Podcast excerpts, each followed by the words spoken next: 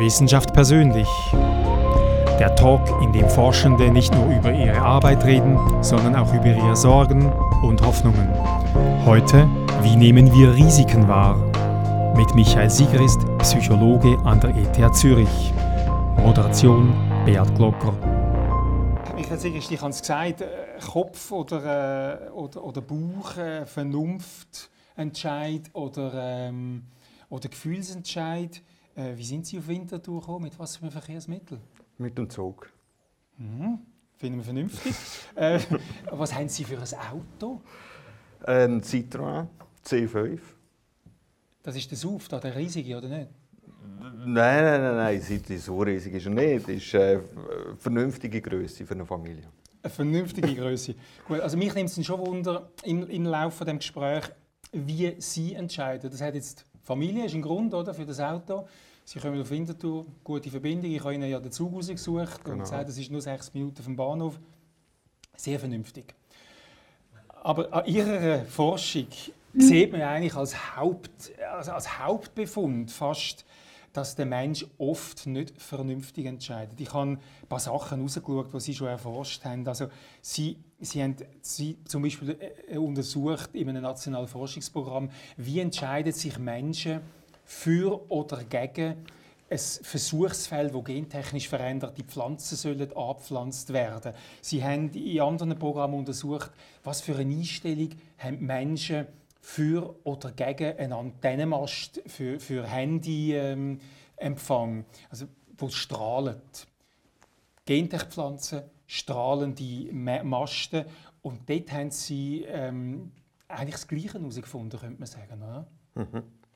Also wir entscheiden natürlich auch unterschiedlich entscheiden in unterschiedlichen Situationen. Es gibt Situationen, da entscheiden wir aus dem Bauch entscheiden. Da spielen Heuristiken, simple Entscheidungsstrategien wichtige Rolle. Und dann gibt es natürlich auch Situationen, wo wir bisschen elaboriertere Entscheidungen fällen. Was aber wichtig ist, heißt nicht, dass wenn wir jetzt eine heuristische Entscheidung fällen, dass die notwendigerweise schlecht ist. Das sind häufig sehr gute Entscheidungen. Wir könnten auch nicht überleben, wenn wir jetzt jede Entscheidung wollen, äh, sehr rational treffen, alle Informationen suchen, die entsprechend verarbeiten. Das wäre gar nicht möglich. Wir wären gar nicht handlungsfähig.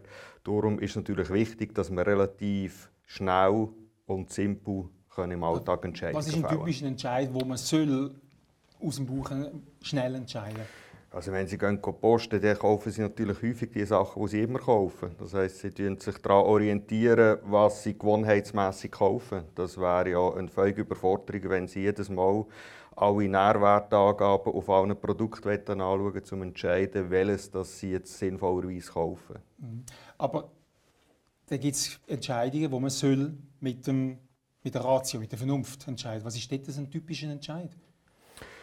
Also ich glaube, wir müssen jetzt aufpassen. Sie gehen jetzt so ein bisschen die Richtung wichtige Entscheidung. Da dürfen wir nicht Heuristiken brauchen. Äh, ich würde jetzt ein, ein Beispiel, das ich häufig bringe, ist, dass wenn sich jemand entscheidet, äh, jemanden zu heiraten, dann machen die wenigsten eine Abwägung machen von Faktoren, die dafür sprechen, Faktoren, die dagegen sprechen, äh, die Dimensionen gewichten, die nachher das aufsummieren und sagen, ja, jetzt bin ich zur Entscheidung gekommen, dass heiraten sinnvoll ist oder nicht sinnvoll ist. Das machen die wenigsten. Das heißt, selbst bei sehr wichtigen Entscheidungen spielen Bauchentscheidungen häufig eine wichtige Rolle. Also darum denke ich, müssen wir aufpassen zu sagen, wichtige Entscheidungen die werden rational äh, durchgeführt und unwichtige, da arbeiten wir mit Heuristiken, arbeiten, sondern wir entscheiden auch sehr wichtige Entscheidungen häufig aus dem Bauch äh, entscheiden, häufig Heuristiken brauchen. Vielleicht ist die Entscheidungsrate so hoch? Das ist möglich. Nochmal zurück zu diesen, zu diesen Experimenten oder Untersuchungen, Befragungen sind Sie ja Sie haben bei diesen Untersuchungen zu Gentech-Experimenten oder zu Handystrahlen, die Sie jetzt schon erwähnt haben, haben Sie auch untersucht, wie viel spielt eine Rolle, was die Leute wissen. Und Sie haben die Leute auch informiert, haben eine rationale, wissenschaftliche ähm, ähm, ja, Fakten vorgeliefert äh, und haben geschaut, wie wir uns nach dem Konsum von diesen Fakten entscheiden. Und hat das den Entscheid beeinflusst?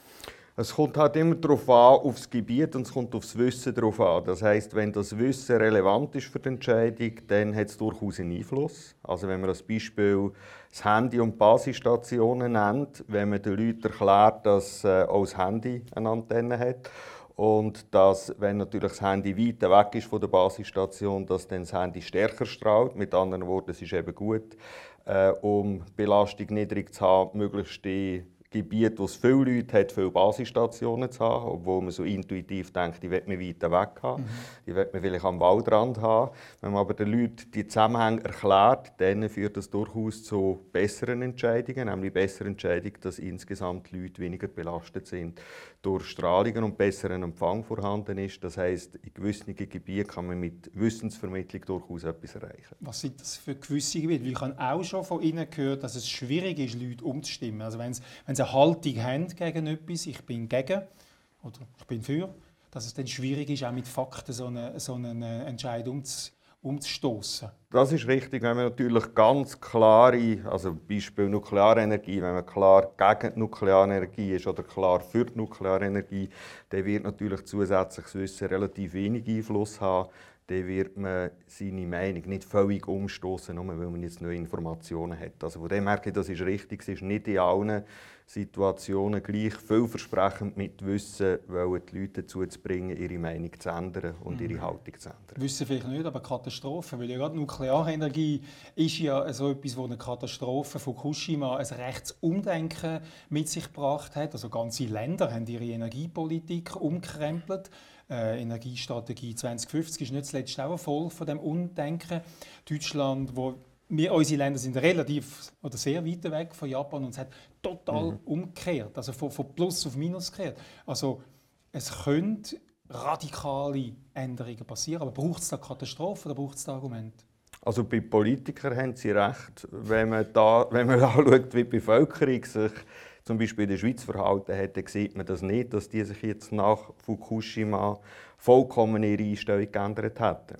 Also Politik hat klar über Nacht etwas geändert. Wir haben äh, zufälligerweise Daten erhoben vor Fukushima, haben die gleichen Leute nach Fukushima wieder können kontaktieren. Wir haben das gemacht, äh, wirklich, wo Medien voll sind von Berichterstattung von dem äh, Tsunami und von den entsprechenden Katastrophen, die stattgefunden haben.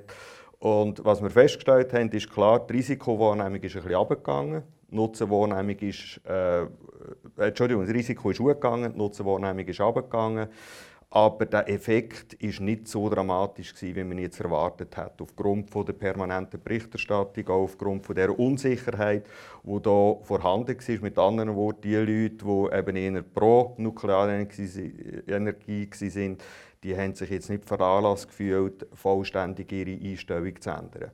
Was wir auch festgestellt haben, ist, die Leute, die nachher quasi von Befürworter zu Gegner gewechselt sind, äh, dort äh, hat vor allem eine Rolle gespielt, dass sie den Nutzen nicht mehr gesehen haben. Es ist also nicht die Risikowahrnehmung, die zugenommen hat, die da entscheidend war, sondern die Nutzenänderung. Das heisst, die haben nicht mehr gesehen, für was brauchen wir die Nuklearenergie. Und dort hat natürlich die politische Diskussion Deutschland ausgestiegen ist, wo man das Gefühl hat, wenn Deutschland das machen kann, kann das die Schweiz auch realisieren. Das hat auch natürlich eine wichtige Rolle gespielt. Wenn äh, Michael Sigrist äh, Ihnen so Mechanismen klar sind.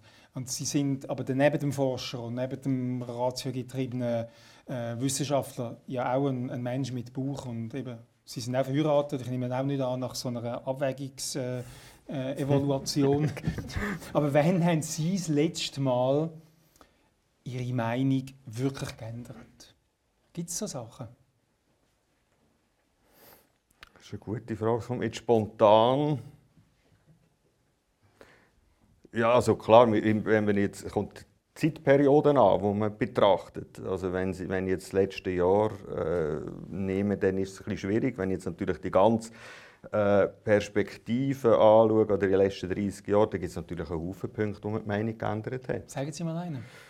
Also Nuklearenergie wäre sicher ein Beispiel, wo ich vor 30 Jahren klar gegen Nuklear war und äh, in der Zwischenzeit äh, eigentlich nicht mehr klar gegen Nuklearenergie bin, sondern durchaus finde, die Energie Form hat eigentlich ein Potenzial. Trotz, trotz Fukushima.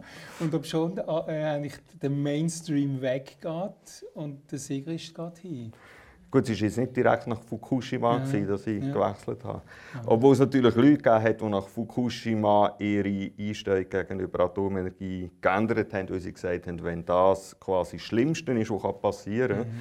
Dann ist das vielleicht doch nicht so schlimm. Oder das sind dann durchaus auch Schlussfolgerungen, die gewisse Leute gezogen haben, aufgrund von dem äh, Zwischenfall dort. Mhm. Jetzt, wir möchten gerne mit, mit äh, Ihnen, meine Damen und Herren, auch ein Experiment machen. Und äh, Michael Sigrist hat uns zwei Tests mitgebracht. Und ähm, wir machen mal ein Experiment mhm. mit den Leuten. Jetzt muss ich mal sagen, welches es ist. Äh, zuerst kommt ah. das mit, mit diesen Schachteln. Also ich habe Schachtel gemacht, weil ja, ja, das ich habe das Wort ein bisschen um, umformuliert. Jetzt, dort sieht man es symbolisch, jetzt müssen Sie es uns aber noch mal erklären. Und wir machen nachher eine Abstimmung, wer sich für was entscheidet. Also wir haben zwei Schachteln, in diesen Schachteln oder Kisten hat es eine Art Billardkugel, weiße und schwarze Kugeln. Jetzt übernehmen Sie. Genau, es hat weiße Kugeln, es gibt schwarze Kugeln. Das heisst, Sie müssen eine schwarze Kugel haben und dann bekommen Sie vom Herrn Glocker 100 Franken. Und jetzt hat man links eine Box, wo man genau weiß, das sind 50 weiße Kugeln und 50 schwarze Kugeln. Das heisst, man weiß das Risiko oder die Chance kann man ausrechnen. Wir haben in der rechten Box auch 100 Kugeln, genau gleich viel. Dort wissen wir aber nicht, wie das Verhältnis schwarz-weiß ist. Es kann sein, dass auch 50 schwarz, 50 weiß sind. Theoretisch kann es auch sein, dass 100 weiße und keine schwarze hat. Das heisst, es sind alle Kombinationen möglich. Und jetzt muss man sich entscheiden, will man von der linken Box die Kugel ziehen oder wenn man von der rechten Box die Kugel ziehen. Und wie gesagt, wenn man eine schwarze Kugel hat, bekommt man 100 Franken. Jetzt werden wir schauen, wie's also wer würde aus der Box A eine Kugel ziehen? Die, die 50 zu 50 drin hat. Sie müssen eine schwarze ziehen. Jetzt müssen wir es einfach so ein bisschen abschätzen. Und wer, jetzt gut, danke vielmals, wer würde aus der Box B, wo man nicht weiß, wie viel Schwarz ist drin, sagt, Aha. Also ich würde sagen, beim Viertel, hä? Ja, ist etwa drei Viertel, Viertel. Ja. Was sagt jetzt der Verhaltenspsychologe oder der Entscheidungsfindungspsychologe dazu?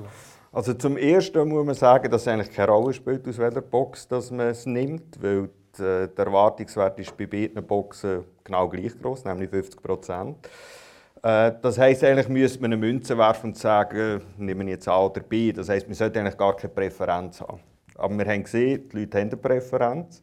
Und das entspricht ziemlich genau dem, was man in Studien sieht, dass etwa 80 Prozent auf 50-50 gehen und 20 Prozent äh, auf äh, die Box äh, B. gehen.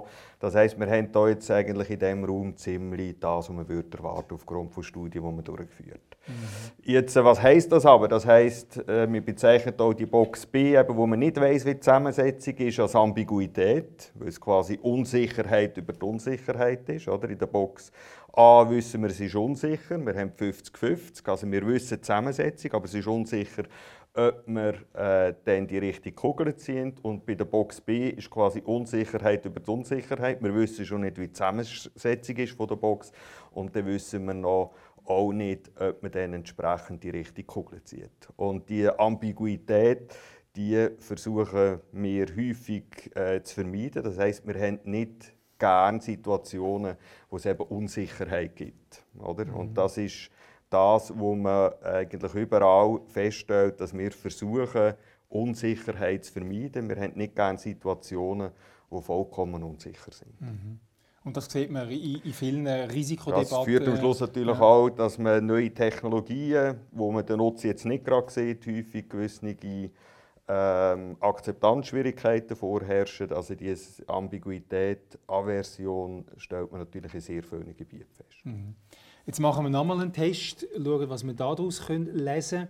Es geht, ähm, Sie müssen ein bisschen Kraft, da die lange Geschichte erzählen. Es geht um Krankheit und um eine, um eine, um eine Impfung. Mhm. Das heißt, es geht, es sind zwei es verschiedene es Szenarien. Slides, ja, genau. Ja.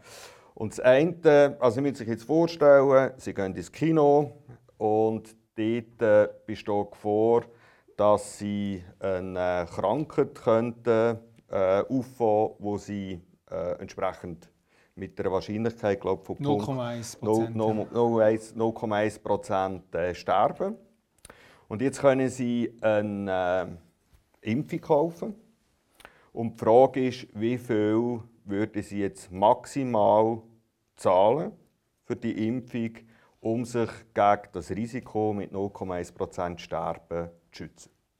Also, Sie haben eine Krankheit aufgelesen, wo Sie mit 0,1% Wahrscheinlichkeit sterben. Es gibt eine Impfung, die müssen Sie aber kaufen. Wer bietet? Wie viel zahlen Sie für die Impfung? Um sich Wie viel? Ein 5 Lieber. Oder der 100er von vorher? Nein. Ein 5 Lieber, ja. Ein 5 Lieber? Es geht um Ihr Leben. 1000, sicher? 100? Ja, 1000 ist mehr so. Wir, müssen, wir, wir machen den Gant jetzt. Der, der am meisten bietet, bekommt es. Also, ja, die Dame von rechts überlebt. Sie hat jetzt 1000 Franken geboten. Alle anderen sterben mit 0,1% Wahrscheinlichkeit. Wahrscheinlichkeit, genau. Ja. Jetzt gibt es den nächsten Test. Jetzt gibt es den nächsten Test, oder? Und zwar ist das eines meiner Lieblingsexperimente. Das tue ich in der Vorlesung immer für so eine grosse Erheiterung bei den Studierenden jeweils. Und zwar ist da die Situation, dass ein Professor will ein Experiment durchführen Wieder mit einem Erreger, wo die Wahrscheinlichkeit, dass man stirbt, 0,1% beträgt. Und jetzt ist natürlich äh, die Frage, wie viel wetten Sie jetzt, um an diesem interessanten Experiment teilzunehmen? Wie viel muss man ihnen bieten, dass sie in das Experiment gehen? Also 20.000 wahrscheinlich. Für 20.000 würden sie einsteigen? Ja. Mhm. Also Sie sind ja vorher mit 1000 haben Sie sich impfen lassen und für 20.000 würden Sie das Experiment mit sich selber machen lassen. Ist jemand sein Leben noch mehr als 20.000 Franken wert? Ja, dort hinten haben wir jemanden eine Million, dann würde der ganze Lehrstuhl von Michael wieder schlupfen, wenn er so etwas müsste. ja. Also, jetzt müssen wir es auflösen. Was können wir damit zeigen? Wir haben gesehen, um sein Leben mit einer Impfung zu retten, würden wir 1000 Franken zahlen. Und um bei so einem riskanten Experiment mitmachen, müsste man eine Million bekommen. Also eigentlich ist das Risiko im B-Szenario genau gleich. Und eigentlich gibt es jetzt keinen grossen Grund, unterschiedliche Preise zu geben in diesen zwei Szenarien. Das heisst, wir müssten eigentlich, wenn wir bereit sind, 1000 Franken zu zahlen, müssen wir sagen, wir wollen auch 1000 Franken haben, äh, für dem Risiko äh, entsprechend ausgesetzt sein. Aber wir stellen genau das, was wir jetzt so beobachtet haben, stellt man immer fest, dass nämlich zusätzliche Risiken für die Leute viel stärker gewichtet werden, da wenn sie größere Entschädigung als die Elimination von bestehenden Risiken. Das heißt, wir tun das nicht gleichmäßig äh, beurteilen. Und das führt natürlich auch wieder zu gewissen Akzeptanzproblemen wie Technologien. Wenn man jetzt zum Beispiel an Impfen denkt von, von Kindern, dort hat man äh, einen grossen Nutzen. Aber man hat natürlich auch kleine Nebenwirkungen. Äh, und die Leute eben das nicht gleich gewichten, sondern die Nebenwirkungen, die könnten auftreten, werden viel stärker gewichtet, weil das eben wieder in unser zweites Experiment angeschaut wird, während dem der erste Fall der Schutz wie das erste Experiment angeschaut wird. Mhm. Und das führt eben dazu, dass man häufig dann gewisse Massnahmen nicht rational, nicht eine Kosten-Nutzen-Abwägung machen, sondern gewisse Risiken übermäßig gewichten im Vergleich zum Nutzen, den wir eigentlich hätten von dieser Technologie. Jetzt ein anderes Beispiel, das Sie auch schon untersucht haben, ist das Abwägen von Gefahren. Terrorgefahr und Gefahr vom Straßenverkehr. Das ist eine völlig unterschiedliche Wahrnehmung. Ich habe gelesen, Sie erinnern sich an die Anschläge im Club Bataclan in, in, in mhm. Frankreich, wo um die 130 Personen ums Leben gekommen sind durch Terroristen und alle zwei Wochen in Frankreich sterben 130 Personen auf der Straße. Und das eine wird wahnsinnig gewichtet und das andere ist halt einfach so. Warum ist das so? Also da spielen qualitative Charakteristiken von Risiken spielen eine grosse Rolle, wie wir das wahrnehmen. Und was da jetzt der Unterschied ist, im einen Fall haben wir 130 Todesfälle auf einen Klapp, beim anderen Mal verteilt sich das. Und wir wissen, dass wenn ein Haufen Leute gleichzeitig ums Leben kommen, dann hat so ein Ereignis ein stärkeres Gewicht, als wenn äh, im Prinzip die gleiche Anzahl Tote einfach über eine längere Zeit zu beklagen sind. Das ist mal ein Punkt, der hier eine Rolle spielt. Dann haben wir natürlich das Gefühl, dass wir beim Autofahren das Risiko kontrollieren können. Das heißt, wir haben das Gefühl, und das zeigen auch andere Studien, ich meine, die äh, Mehrzahl der Autofahrer, 90 Prozent, haben das Gefühl, sie sind überdurchschnittlich gute Autofahrer, was äh, rein statistisch ein bisschen schwierig ist. Aber das zeigt natürlich, dass wir das Gefühl haben, wir haben die Sache unter Kontrolle, uns passiert nichts. Und ein Terrorangriff ist natürlich etwas, wo man per Definition nicht kontrollieren kann, wo überraschend kommt. Und das sind so Charakteristiken, die eben dazu führen, dass der Terroranschlag massiv äh, überbewertet wird. Auch, dass die Leute das Gefühl haben, das Risiko von einem Terroranschlag ist viel größer, als in Tat und Wahrheit ist. Mhm. Wie könnte man, da gibt es ja fast hysterische ähm, Reaktionen, die Sicherheitsvorkehrungen werden aufgefahren. Ich wundere mich auch immer, dass immer gerade nach dem Bomben explodiert ist, ob sie in der U-Bahn oder irgendwo sind, dann hat es überall Polizei, als würde gerade in den nächsten Minuten wieder eine Bombe explodieren. Oder? Ähm, könnte man dann mit solchem Wissen, das Sie haben, nicht auch so Reaktionen ein bisschen verrationalisieren? Oder, oder brauchen wir die, die Hyperaktivität vielleicht sogar? Also es ist wahrscheinlich schwierig, da jetzt rein mit rationalen Argumenten wollen, äh, die Leute dazu zu überzeugen, dass, dass eben Terrorismus, wenn man jetzt rein das Risiko anschaut, das damit verbunden ist, sehr klein ist und eigentlich vernachlässigbar ist. Das ist natürlich äh, relativ schwierig zu vermitteln, aber es wäre natürlich äh, die adäquate Reaktion, dass man nämlich mhm. nicht so würde reagieren wie wir jetzt darauf reagieren, sondern dass man da gelassener würde reagieren, weil die Wahrscheinlichkeit, Opfer von einem äh, Terroranschlag zu werden, ist dermaßen klein, dass es sich nicht lohnt, sich Sorgen darüber zu machen. Mhm. Aber wenn wir es vielleicht gerade brauchen, wir die Aufregung? Ja, ob wir es brauchen, weiß ich jetzt nicht. Ich glaube jetzt nicht, dass die meisten Leute das brauchen. Ich meine, wenn es passiert ist, wenn mir das jetzt etwas geht. Aha, so, so meinen Sie. Wenn, das, wir, wenn wir sehen, dass die Polizei ja, ja, kommt, wenn wir sehen, dass jetzt Massnahmen ergriffen also werden. Also dort spielen natürlich mehrere Faktoren eine Rolle. Man will natürlich äh, das Gefühl von der Sicherheit vermitteln. Das heißt, es geht natürlich auch darum, Beruhigung äh, zu schaffen. Und darum sind wahrscheinlich die Massnahmen sinnvoll, die hier äh, entsprechend dann gemacht werden, auch wenn ich einverstanden bin. Es ist unwahrscheinlich, dass dort mhm. gerade wieder etwas äh, passiert. Also psychologisch sinnvoll, psychologisch aber wahrscheinlichkeitstheoretisch ja. eigentlich unnütz, oder? Wahrscheinlich auch. Wahrscheinlich. Grosser wahrscheinlich. Mit großer Wahrscheinlichkeit. Mit an Sicherheit grenzender Wahrscheinlichkeit. Jetzt sind Sie sehr vorsichtig, Michael Sichist.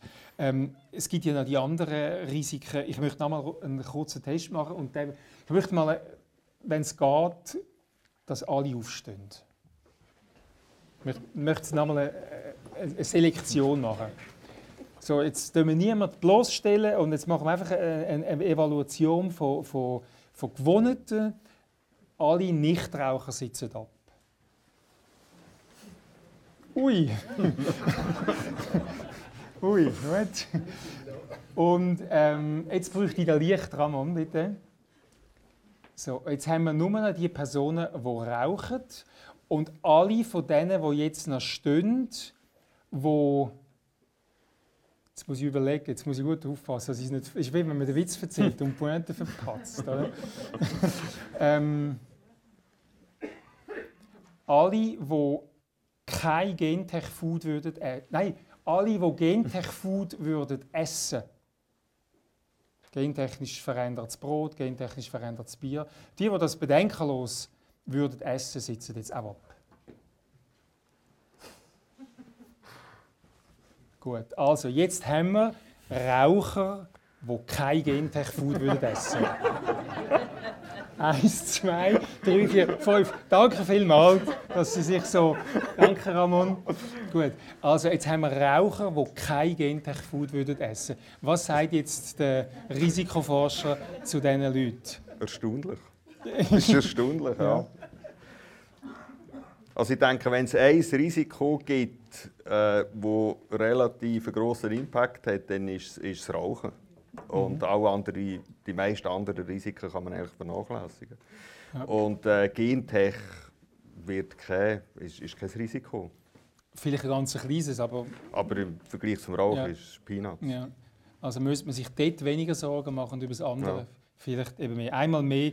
Und jetzt lade ich Sie auch mit, mit, ähm, mit äh, Experiment in Ruhe. Also wir tun nicht richtig gewichten bei den Risiken.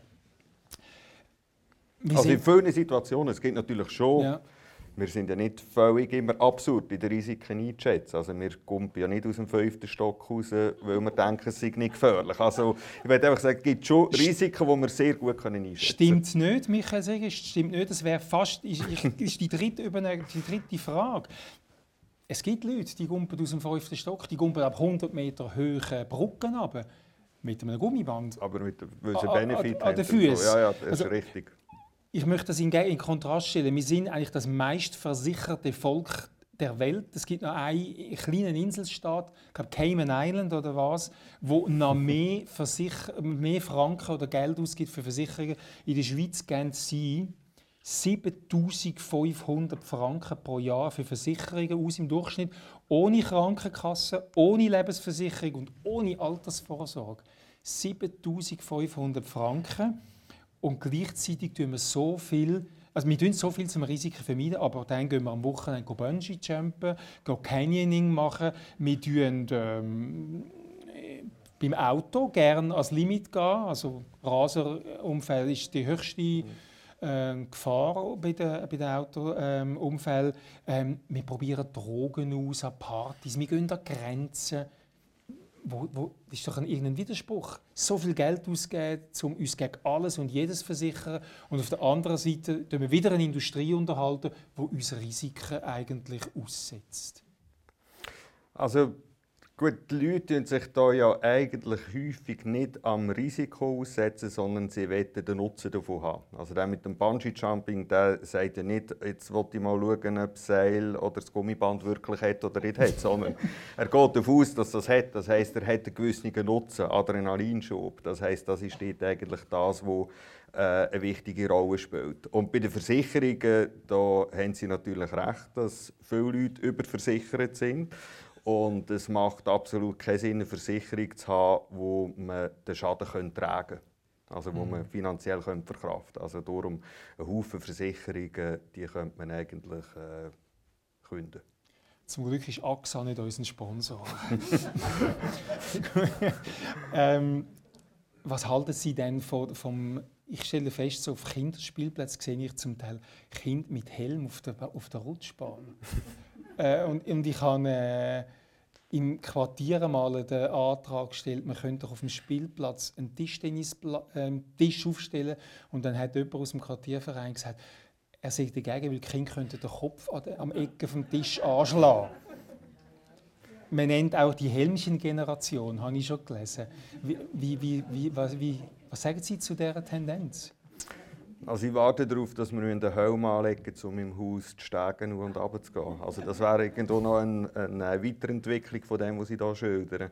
Und äh, ich denke, das ist eine Tendenz, die zum Teil absurd ist und zum Teil eben auch zu neuen Risiken führt. Oder? Weil wir durchaus von Untersuchungen wissen, dass wenn sich die Leute sicher fühlen, dass sie dann äh, größere Risiken eingehen, weil sie ja eigentlich geschützt sind vor diesen Risiken. Und im Endeffekt hat man dann vielleicht eben nicht den Schutz, den man haben will. Und da gibt es ganz unterschiedliche Experimente. Das interessanteste Experiment, das ich finde, ist etwas, wo die Leute vor dem Computer sitzen. Und sie haben, eine Gruppe hat eine Baseballkappe an und diese Velohelm. Das sind also die zwei Gruppen. Und was sie jetzt machen, ist am Bildschirm einen Ballon aufblasen. Und den Ballon muss man so aufblasen, dass er möglichst fest aufblasen ist, weil man dann mehr Geld bekommt. Aber er kann platzen, wenn man zu fest aufbläst. Das heisst, man muss möglichst, und man weiß halt nicht, wann das der Fall ist, weil das wechselt zufälligerweise. Und mit dem Ballon aufblasen kann man natürlich die Risikobereitschaft messen, nämlich wie häufig gehen die Leute dann so weit, dass der Ballon platzt und wie häufig äh, können sie das eben vermeiden. Und das Interessante ist jetzt, dass die mit dem Velohelm größere Risiken eingegangen sind von. Und jetzt kann man sagen, eben, da sieht man jetzt äh, schon fast in absurder Form, dass gewisse Schutzmaßnahmen, die wir haben, dazu führen, dass wir zusätzliche Risiken eingehen. Ja. Und das wollen wir eigentlich nicht. Ja. Tragen Sie einen Helm, wenn Sie Velo fahren? Äh, ja, beim Velofahren muss ich sagen, trage ich meistens einen Helm. Ja.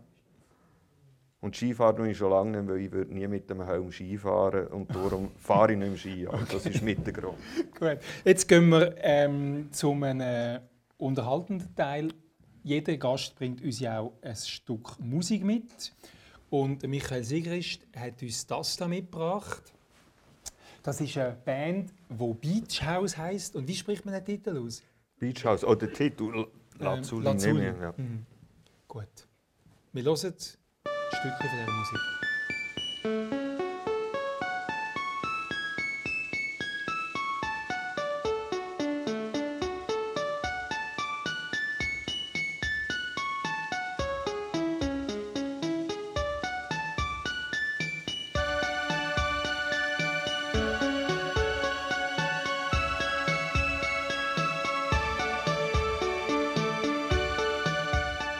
Also, Beach House Lazuli. Ich habe total gestaunt, als sie mir den Titel mitteilt haben. Wir haben bis jetzt bei diesen Wissenschaftlern schon so die Klassiker gehabt. Wir haben äh, den, wir sagen Old Man's Rock, oder so Joe Cocker, Frank Zappa, Michael Jackson gilt schon auch fast als Oldie. Wir haben Jazz gehabt. und Michael Sigrist bringt eine Band, die ich nicht kennt habe, wo meine 26-jährige Praktikantin nicht kennt hat, wo mein 19-jähriger Lehrling nicht kennt. Was verbindet sie mit dieser Musik?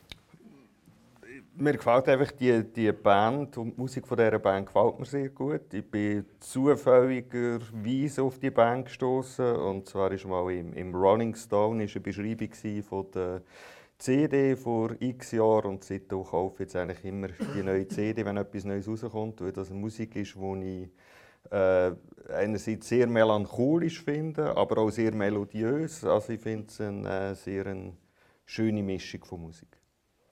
Können Sie sich entspannen bei dem? Ich finde, die Musik könnt ihr immer hören. Mhm. Das ist etwas, was ich habe zum, zum Arbeiten, zum äh, einfach äh, hören im Auto. Das ist Musik, die ich immer mhm. hören kann. Sie haben zwei Söhne. Einer ist ähm, im KV und der andere mhm. ist im Gimmi. Was hören die? Was sagen die, wenn der Papi solche Musik hört? Die Musik findet, glaube ich, niemand gut, außer mir. okay. Meine Erfahrung bis jetzt. Ja. Aber es hindert mich nicht, äh, gleich zu hören, sondern vielleicht häufiger im Auto. Mhm. Ähm, er lässt vor allem, also der Älter lässt vor allem Rap, mhm. deutschen Rap. Ja, mein Lehrling auch, ja. Aber ich habe doch noch einen, einen, unseren Social Media Manager, der sagt, die Musik ist total angesagt bei den Hipster. Also irgendwie so hipsterig hätte ich sie nicht eingeschätzt. Aber, ja. Nein, aber Musik finde ich gut. Ja, gut. Jetzt nochmal zu Ihren beiden Söhnen. Die sind ja so im, im, im Sturm- und Drangalter. Und im Sturm- und Drangalter tut man auch gerne äh, das Risiko suchen oder unvernünftige Entscheidungen fällen. Wie, wie reden Sie als erziehender Vater jetzt mit Ihren Söhnen, wenn die auf gesponnene Ideen kommen? Ja gut, einerseits muss man sich natürlich dann auch wieder vergegenwärtigen, dass man in dieser Phase wahrscheinlich sich auch nicht immer besonders äh, intelligent in allen Situationen verhalten hat. Weil das ist natürlich so, dass äh, in einer gewissen Altersphase, Pubertät, äh, die Jugendlichen Sachen machen, wo sie eigentlich selber wissen, dass, äh, und da gibt es auch Untersuchungen dazu, sie wissen eigentlich, dass es äh, keine gute Idee ist, zu machen. Sie wissen auch, dass es ein Risiko damit verbunden ist. Das heißt, es ist nicht so, dass sie die Risiken nicht könnten einschätzen könnten, aber sie machen es trotzdem. Also es hindert sie nicht davon ab und das zeigt auch natürlich, dass gewisse äh, jetzt, jetzt Wissensvermittlung oder Aufklärung wahrscheinlich nur einen äh, mäßigen Erfolg wird haben. Also versuchen Sie es gar aber, nicht erst? Mal, wir versuchen es natürlich gleich, mhm. aber es ist nicht mehr Erfolg. Mhm. Was ist denn das Wildeste, was Sie gemacht haben? Ja, das ist schon so lange her. Ja, nein, nein, nein, nein, nein. nein. Also wenn es wild war, wenn es wild war, dann mögen Sie sich an das so erinnern. Nein, das ist, da gibt's, das ist Das ist fast ein Joke. Wir haben abgemacht, ein Joker, ein Joker haben meine Gäste. Ich darf alles fragen, aber sie dürfen einmal den Joker ziehen. Genau. Jetzt gehen wir wieder zu der Wissenschaft. Sie haben ja noch eine ganz äh, lustige, sage jetzt mal, äh, ähm, Sparte von Ihrer Forschung und da haben Sie uns einen Gegenstand mitgebracht. Jeder Gast bringt uns ja auch neben der Musik auch einen Gegenstand mit. Und da haben wir jetzt das ähm, Mandarinli. Mhm. Ja. Aber es ist eben kein Mandarinli. das, ist, okay. das ist der Witz. Nein, wir haben äh, Fake Food. Das heisst, das kann man nicht essen. Wir sollten es nicht essen, weil es äh, Plastik ist. Und wir haben einen Haufen so sehr, Lebensmittel, die sehr, echt, ja. sehr echt aussehen, die wir eben für Studien können brauchen können. Und äh, ich meine, ursprünglich haben wir die Idee eigentlich durchentwickelt, weil wir keine Küche haben, um, um, Leb äh, zum Lebensmittel in dieser Menge auch produzieren.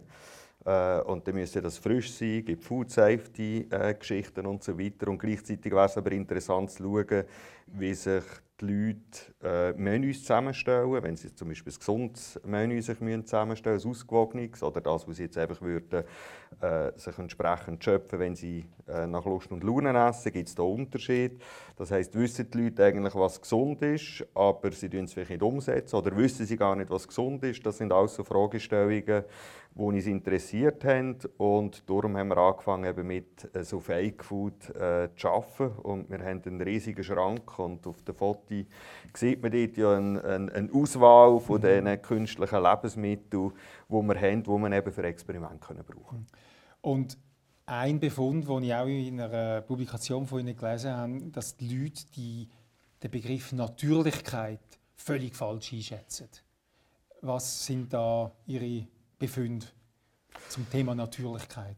Also natürlich falsch einschätzen ist vielleicht ein, starkes Wort, weil es kein objektives Kriterium gibt, was ist natürlich. Aber die Leute haben in dem Sinn oder die Konsumenten haben klare Vorstellungen, was ein natürliches Lebensmittel ist. Also das heisst, es sollte möglichst wenig Zusatzstoff haben, es sollte möglichst wenig verarbeitet sein, äh, es sollte wenn man jetzt Produktionsanbau äh, anschaut, die aus, aus äh, Bioproduktion kommen. Das heisst, die Konsumenten haben eigentlich ganz klare Vorstellungen, was ist ähm, natürlich für sie und was ist nicht natürlich. Und sie haben dann aber natürlich auch die Idee, dass natürliche Produkte, eben, die diese Kriterien erfüllen, dass die gleichzeitig auch besser schmecken, dass die gleichzeitig auch gesünder sind und das muss natürlich äh, überhaupt nicht der Fall sein, weil wir einen Haufen äh, Gefahren haben jetzt bei Lebensmitteln, wo man ja dann eben gerade versucht, mit äh, Zusatzstoffen äh, die biologischen Produkte zu eliminieren, weil die eben gewisse Risiken haben. Das heisst, die kommt dann die Fehlwahrnehmung, dass man meint, natürlich gleich äh, und unverarbeitet gleich gesund und gut und stärker verarbeitet gleich äh, ungesund und schlecht. Mhm. Und so einfach ist es natürlich nicht. Und jetzt kommen ja auch so ganz in Anführungszeichen unnatürliche Produktionsmethoden. Neuerdings wächst ja der Salat nicht mehr im Feld, sondern irgendwie welche Schwimmtanks und, und äh, wird dort minutiös auf die Minute genau mit der richtigen mhm. Nährstoffmenge, mhm. mit dem richtigen Licht ähm, versorgt. Und das schudert uns ein bisschen, wenn wir das hören, oder? Wir hätten lieber einen Salat, der beim Bauer auf dem Acker gestanden ist. Oder? Im Dreck drin ist, Im mit den Haufen ja. Belastungen. Äh, ja, das ist klar. Das gibt natürlich äh, gewisse... Also wir haben natürlich auch ein gewisses idealisiertes Bild von der Lebensmittelproduktion. Oder das wird ja durch, äh, wenn man die Werbung anschaut von der Lebensmittelindustrie, geht natürlich die auch in die Richtung, dass das in, in kleinen äh, Manufakturen werden die äh, Käse oder was auch immer hergestellt, die kleinen Mengen.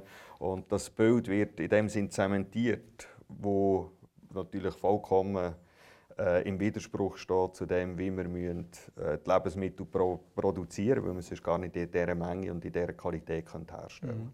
Und manchmal kann das ja gefährlich werden, der Begriff natürlich, öko. Sie haben auch eine Untersuchung gemacht, ähm, wie Putzmittel eingeschätzt werden oder Reinigungsmittel und auf denen, wo es Fröschli oder das, äh, sonst das Öko-Label war, die Mittel, die sind all als weniger schädlich eingestuft worden. Und es ist nicht ganz so. Also wir haben uns dort dafür interessiert, äh, wie werden die Risiken wahrgenommen von Putzmitteln, wenn man sie trinkt. Und es ist allen klar, man sollte sie nicht trinken.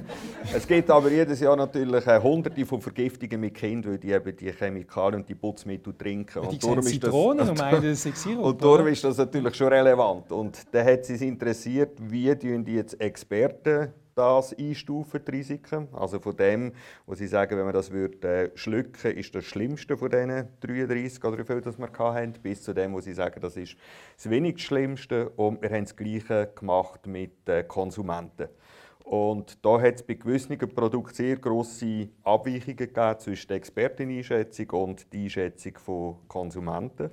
Und wie Sie richtig gesagt haben, das sind häufig äh, so Produkte gewesen, wo eben steht, das ist äh, abbaubar, biologisch abbaubar, äh, wo dann die Leute fälschlicherweise den Schluss äh, gezogen haben, in dem Fall ist das weniger gefährlich, wenn man es würde trinken als mit vergleichbaren Mhm. anderen Chemikalien.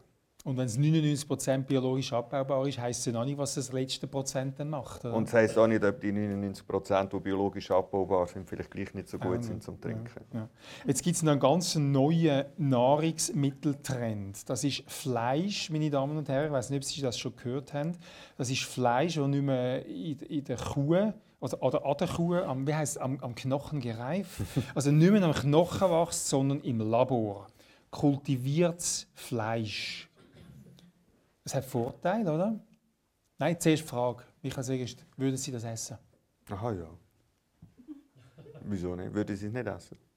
Ja, ich weiß nicht. Das ist doch grusig, Fleisch aus dem, Fleisch aus dem Labor, oder? Ja gut, es ist die Frage, es, ob, ob man dann die gleiche Textur herbringt Mhm, und, und äh, ob es dann den gleichen Geschmack hat. Das, Mhm. das müssen wir dann noch, aber das weiß man erst, wenn man es sensorisch Mhm. überprüft hat. Aber es wäre jetzt nicht so, dass ich prinzipiell ein Problem hätte mit äh, im Labor gezüchtetem Fleisch. Mhm. Eben das Fleisch, da tut man ja Parzellen aus einer Muskelfaser von einem Rind zum Beispiel oder von einem Bulle oder von einem Huhn gibt es auch, tut das nachher züchten und dann wachsen kleine Muskelfäserli und dann tut man das am Schluss zusammen verspinnen, fast wie äh, aus Schafwolle macht man einen Faden und am Schluss gibt es einen Burger daraus und da haben Sie ja auch schon über, über die Namensgebung von dem Fleisch nachgedacht. Es gibt verschiedene Namen. Finden Sie das angenehm, das Fleisch? Oder? Nein, lassen wir jetzt. Also, es gibt verschiedene Namen. Die einen nennen das Fleisch Cultured Meat, also kultiviertes Fleisch, und die anderen nennen das, nennen das Clean Meat, weil die Ökobilanz von dem Fleisch ist viel, viel, viel besser als von einer Kuh. Sie, es braucht 100 mal weniger Platz, 40 mal weniger Methan, also das, die, die Petrischale die furzelt nicht und also, keine, Klimabe keine Klimabelastung, ähm, kein, ähm, weniger Wasser, weniger Energie, also es ist ökologisch, also alle Öko-Freaks müssten eigentlich das Ding essen. Jetzt soll man das Clean Meat nennen oder soll man das Cultured Meat nennen? Wie ist Ihre Einschätzung? Wie wird der Konsument reagieren? Also beim, ich denke, es müssen noch, ich habe jetzt nicht den Namen präsent, aber ich glaube, beide Namen wären nicht, oder sind nicht optimal. Äh, sind, also Cultured Meat ist sicher nicht optimal, weil es natürlich äh, den Prozess eigentlich betont und der Prozess wird definitiv nicht als natürlich wahrgenommen. Und das ist so, selbst wenn das Endprodukt nachher nicht unterscheidbar wäre, das wissen wir nicht, ob man das so herbringt, dass es wirklich nicht unterscheidbar ist, aber selbst wenn es- nicht unterscheidbar wäre, ist natürlich der unterschiedliche Prozess da wichtig für die Wahrnehmung der Konsumenten. Und darum ist das Cultured Meat äh, sicher nicht eine gute Idee. Jetzt Clean Meat, äh, bin ich nicht sicher, ob das jetzt der Renner wäre, weil man dort natürlich auch das Problem hat, dass Konsumenten ja nicht in erster Linie jetzt auf, auf die Umweltbelastung schauen, wenn sie ähm, äh, Produkte einkaufen. Also das ist vielleicht einer von vielen Faktoren, aber es ist nicht, sicher nicht der Hauptfaktor. Aber wir können da sagen, es muss kein Tier unter Schmerzen geschlachtet werden. Könnte auch für Tierfreunde okay sein, oder? Ja, das ist richtig, aber da, mit diesem Argument könnte man natürlich jetzt auf Soja wechseln. Sojaprodukt, Fleischersatzprodukt. Also, Das zeigt ja, dass das äh, schwierig ist, quasi ein Produkt, das man äh, gern hat, wo man äh, schmackhaft findet, einfach zu ersetzen durch ein Substitutionsprodukt. Das ist ja mhm. nicht so einfach, die Leute dazu zu bringen. Kann man denn den Konsument um, ich sage jetzt, umerziehen oder dazu bringen, etwas anderes zu machen? Ist das möglich? Also umerziehen wird kaum funktionieren, aber was man natürlich schon äh, beobachtet ist, dass, dass neue äh, Ernährungstrends aufgenommen werden. Und äh, also wenn wir denken, Sushi, vor 20 Jahren hat man nicht können Sushi essen in der Schweiz und jetzt äh, gibt es an vielen Orten die Möglichkeit, Sushi zu essen. Das heisst, es gibt schon neue Trends, neue Lebensmittel, neue Küchen, die aufgenommen werden und da spricht eigentlich nichts dagegen, dass das auch im Bereich von der fleischlosen Küche der Fall mhm. wäre. Als Super, Superfood kommt ja alle paar Monate ein anderes Superfood auf den Markt. Ähm, irgendwelche Beeren, irgendwelche Nüsse, irgendwelche Säfte, irgendwelche äh, alte Getreide. Äh, ist das mit dem Konsument einfach ein bisschen gespielt? Oder wie schätzen Sie das ein? Also ich glaube nicht. Also Superfood, eben, das ist wahrscheinlich eine kleine fragwürdige Bezeichnung, aber dort haben wir natürlich äh, Medien, die auch neue Themen brauchen. Wir haben Forscher, die neue Themen brauchen und wir haben äh, Grossverteiler, die auch neue Themen brauchen und da wird Hand in Hand geschafft und so Hype geschaffen. Mhm. Aber die machen es gut. Ja. Psychologisch gesehen machen die es gut. Es funktioniert, ja. Reden wir noch über Sie.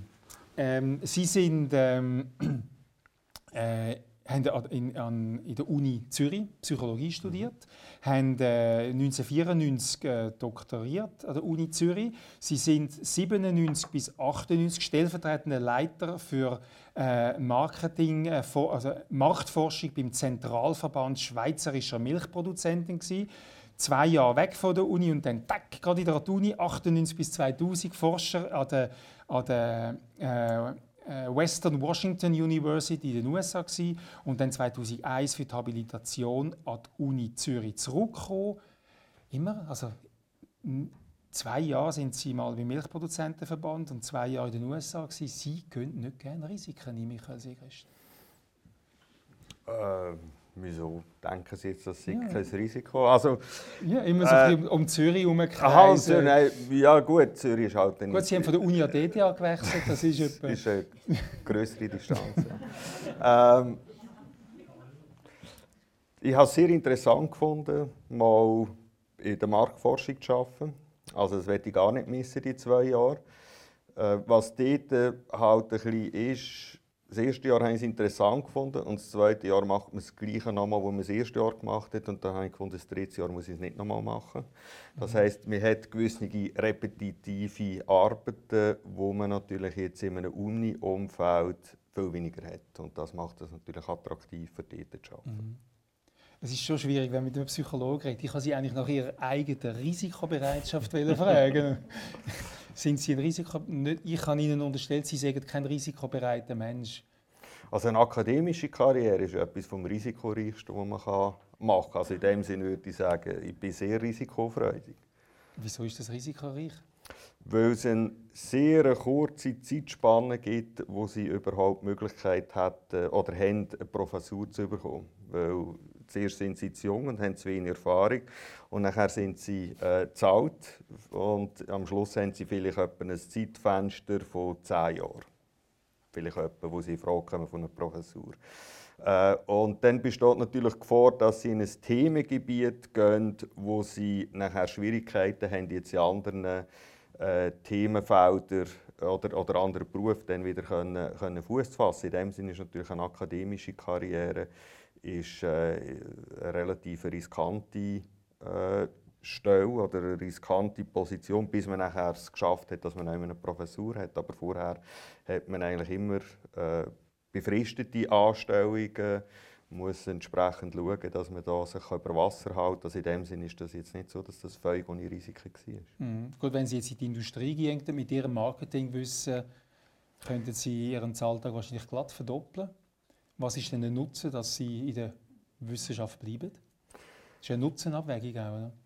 Also ich finde es einfach spannender in der Wissenschaft sein, weil ich die Fragesteige selber kann mitbestimmen kann. Also es ist nicht jetzt jemand, wo man sagt, das ist jetzt ein Thema, muss erforscht werden, sondern man kann sich die Themen selber äh, aussuchen und man kann in dem Sinn an den Fragestellungen arbeiten, wo man als größtes Potenzial findet und wo man es am interessantesten findet. Mhm. Dem sind die intellektuelle Herausforderung, denke ich, steht natürlich schon sehr groß. Was ist eine Frage, die Ihnen als nächstes vorschwebt? Äh, es sind relativ viele, viele Fragen. Also mit Virtual Reality, wir wollen jetzt, da, jetzt haben wir da schon äh, Lebensmittel ersetzt durch Plastik und das werden wir jetzt eigentlich ganz virtuell machen, dass die Leute sich äh, können virtuell vom Buffet etwas schöpfen, dass sie virtuell äh, entsprechend die Lebensmittel können auswählen können. Und das wäre natürlich noch spannender, wenn man das machen könnte. Mhm. Etwas finde ich auch lustig, das kommt jetzt gerade in den Sinn, ein Resultat, das Sie in der Kantine real, noch nicht virtuell erzielt haben. Wie bringt man die Leute dazu, Gemüse zu essen? Da haben Sie ein Rezept herausgefunden. Also was wir einfach untersucht haben, ist, was passiert, wenn wir schlicht und einfach mehr Gemüse äh, entsprechend zur Verfügung stellen. Und viele Leute tun dort, eben, jetzt komme ich wieder auf Heuristiken zurück, die tun einfach von allem sich etwas schöpfen. Wenn es zwei Gemüse hat, dann landen halt zwei äh, Löffel Gemüse auf dem Teller. Und wenn es nur ein Gemüse hat, halt nur ein Löffel. Das heisst, mit einer äh, kleinen Veränderung oder mit einer kleinen Veränderung vom Angebot kann man die Leute ein Stück weit anstoßen, sich ein bisschen anders zu schöpfen. Also Sie nehmen nicht einfach 200 Gramm Gemüse, sondern Sie nehmen von dem, von dem, von dem, von genau, dem, und genau, dann am Schluss genau. haben Sie mehr Gemüse genau, gegessen. Genau, genau. Also alle Köche und Kantinenbetriebe äh, müssen das sich und bei einer Studie haben wir sogar noch einen interessanten Geschlechtsunterschied festgestellt. Weil es interessiert hat, macht es einen Unterschied, ob man zuerst mit dem Gemüse muss anfangen muss oder zuerst äh, mit dem äh, äh Fleisch. Also in der Fassstraße. Genau. Und bei Frauen hat es keinen Unterschied gemacht, bei Männern hat es einen Unterschied gemacht, wenn sie sich zuerst das Gemüse haben müssen schöpfen, wenn sie mehr Gemüse auf dem Teller hatten, als wenn sie das am Schluss gehen. Das heisst, Männer können wahrscheinlich nicht so gut vorausschauend planen, weil sie dann schon das Gemüse drauf haben. Dann haben nicht mehr so viel Beilagenplatz und Fleischplatz. Ja, okay. ähm, ich möchte langsam, äh, zu, ja, langsam auf Zielgerade kommen. Es, es, wir haben gesagt, es ist ja schwierig, Leute umzustimmen also, ähm, rationale Argumente spielen relativ eine geringe Rolle. Im Moment läuft eine ganz heiße politische Debatte in der Schweiz, wo mich denkt, wie es widerspricht ein bisschen dem, was Sie jetzt gesagt haben. Bei den No-Billag-Initiativen sind am Anfang 70 Prozent oder fast über 60 Prozent gesagt, nein, ich stimme ja, ich zahle nicht für etwas, was ich nicht bestellt habe. Es ist einfach ein schnellen Entscheid, eine Meinung und jetzt kommen immer mehr Argumente und jetzt bröckelt es plötzlich. Also das ist wie das Gegenteil von dem, wo wir bis jetzt davon ausgegangen sind, dass man mit Argument die Leute von einem gefällten Entscheid kann umstimmen kann. Warum ist jetzt das da der Fall? Also gut, ich bin jetzt auch kein Spezialist, wenn es um, um Abstimmungen geht, aber mir stellt ja häufig fest, dass eigentlich äh, während dem Abstimmungskampf dann die Initiativen eigentlich an Zustimmung verlieren. Also das ist in dem Sinne, äh, würde ich sagen, nichts jetzt völlig äh, atypisches. Und dann hat man natürlich bei der No-Bilag-Initiative natürlich auch, auch gewisse Affekte, die eine Rolle spielen. Also ich meine, es ist wahrscheinlich nicht Zufall, dass man gerade Bilag gewählt hat, also ein, ein äh, Gesellschaft, die jetzt nicht gerade ein positives Image hat, die nicht gerade eine positive Ausstrahlung äh, hat das hat da sicher alles mit der Rolle gespielt. Mhm. Und von dem her ist das nicht verwunderlich, dass zuerst äh, jetzt die, die Affekt und die Buchentscheidungen viel wichtiger sind, als wenn es dann näher zur Abstimmung geht, wo dann eben andere Argumente oder Argumente dann auch entsprechendes Gewicht mhm. haben. Also nicht so gegen die Lehrmeinung, wie ich das jetzt empfunden habe? Nein, würde jetzt nicht. Wenn ich mit jemandem rede, wo, wo eine andere Meinung hat, wo naturwissenschaftlich nicht, oder nicht haltbar ist. Wie, wie soll ich das machen? Wie rede ich mit Leuten, die eine Meinung haben, die aber nicht faktisch begründbar ist? Also ich glaube, man muss dort auch wieder unterscheiden zwischen verschiedenen Gruppen von, von Personen. Das heißt, es gibt durchaus Leute, die empfänglich sind für die Erklärungen, die empfänglich sind für die Argumente. Also sind die typisierbar, die Leute? Sie sagen gewisse Leute, die empfänglich sind? Ja, das sieht man ja nicht an, aber ich meine einfach, wenn man mit ihnen redet, merkt man das natürlich, dass die empfänglich sind. Das heißt, da ist wirklich quasi Misskonzept gewesen, nicht weil die jetzt äh, überzeugt sind von etwas, sondern weil sie einfach gewisse Beziehungen eigentlich oder, oder gewisse fa falsche Vorstellungen haben und äh, durchaus bereit sind, die dann zu revidieren. Und dann gibt es natürlich auch Themenstellungen und äh, Leute, wo es schon fast religiöses Maß annimmt, wo es also nur darum geht, ist das jetzt äh, wirklich naturwissenschaftlich äh, so gegeben, sondern das sind dann quasi Teil von ihrer Identität, dass sie eben eine bestimmte Meinung haben und dort ist natürlich äh, unmöglich, die entsprechend zu überzeugen, dass sie sich ändern sollten. Also dort muss man es gar nicht versuchen? Dort muss man es gar nicht versuchen und das hat man natürlich immer, wenn es ganz Gruppierungen, die extrem gegen eine Technologie sind, zum Beispiel, äh, ist das sehr häufig der Fall, dass man dort mit Informationen äh, nicht weiterkommt, weil dort natürlich dann auch ein Stück weit äh, die Identität von diesen Leuten in Frage gestellt wird. Am Schluss natürlich auch gewisse äh, Überlebensfrage, weil wenn, wenn das kein Problem ist, braucht es die Organisation nicht mehr. Das spielt dort natürlich alles damit, dass mhm. die Leute nicht so äh, gewillt sind, ihre Meinung zu ändern. Also wenn man das Leben lang gegen etwas gekämpft hat, gibt es keinen Grund, plötzlich genau, seine Meinung zu genau. ändern. Genau. Okay. Wann müssen wir anfangen, die Leute informieren, aufklären? Aufklärung ist ja jetzt auch gerade das große Stichwort. Wann muss man Fakten liefern? Also ich finde, es ist immer richtig, Fakten zu liefern. Also, und, und wie gesagt, man kann auch die Leute überzeugen mit Fakten. Also ich teile die Ansicht nicht, dass man die Leute überhaupt nicht kann überzeugen mit Fakten, äh, sondern man sollte Fakten auf den Tisch legen und versuchen, damit äh, seine Argumente zu untermauern. Gut, machen wir das weiterhin. Michael Segers, herzlichen Dank, dass Sie zu uns gekommen sind. Wir haben verschiedene Untersuchungen, wir haben ein paar Tests gemacht hier im Publikum. Was mich würde interessieren, gibt es dort auch noch andere Korrelationen, die man festgestellt zum Beispiel mit dem Bildungsstand oder so. Je nachdem, jetzt zum Beispiel die Übung mit den weißen und schwarzen Kugeln, dass Leute mit hohem Bildungsstand eher mal noch ein größeres Risiko eingehen oder weniger gibt's, oder vielleicht, vielleicht auch andere Korrelationen, die sich herausgestellt haben. Irgendwie Lebensstandard, Einkommen, was es halt so gibt. Also jetzt gerade bei diesen zwei Beispielen, die ich ausgewählt habe, gibt es eigentlich keinen Zusammenhang jetzt mit anderen äh, Variablen. Das heisst jetzt gerade auch die Box, die Ambiguität, die wir hier gesehen haben, Vermeidung. Äh, da gibt es ein Experiment, wo man mehr gewinnen konnte, wenn man die Ambiguitätsbox genommen hat. Das heisst, man hat in dem Sinne etwas gezahlt dafür, dass man 50-50 die Sicherheit hat, die vermeintlich. Und selbst dann hat immer noch ein grosser Teil äh, quasi die Ambiguität gemieden.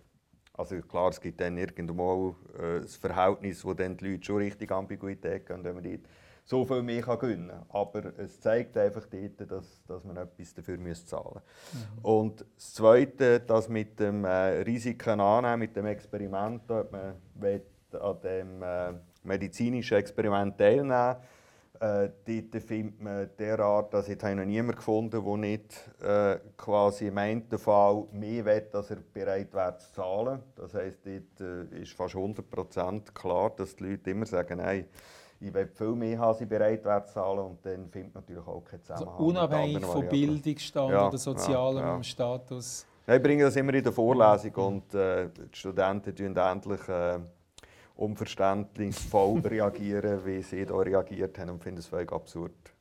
Ja. Und sie werden fast aggressiv, weil sie finden, es sei falsch. Wir müssen, das darf nicht gleich sein. Also es ja. ist, äh, gibt interessante Diskussionen. Okay.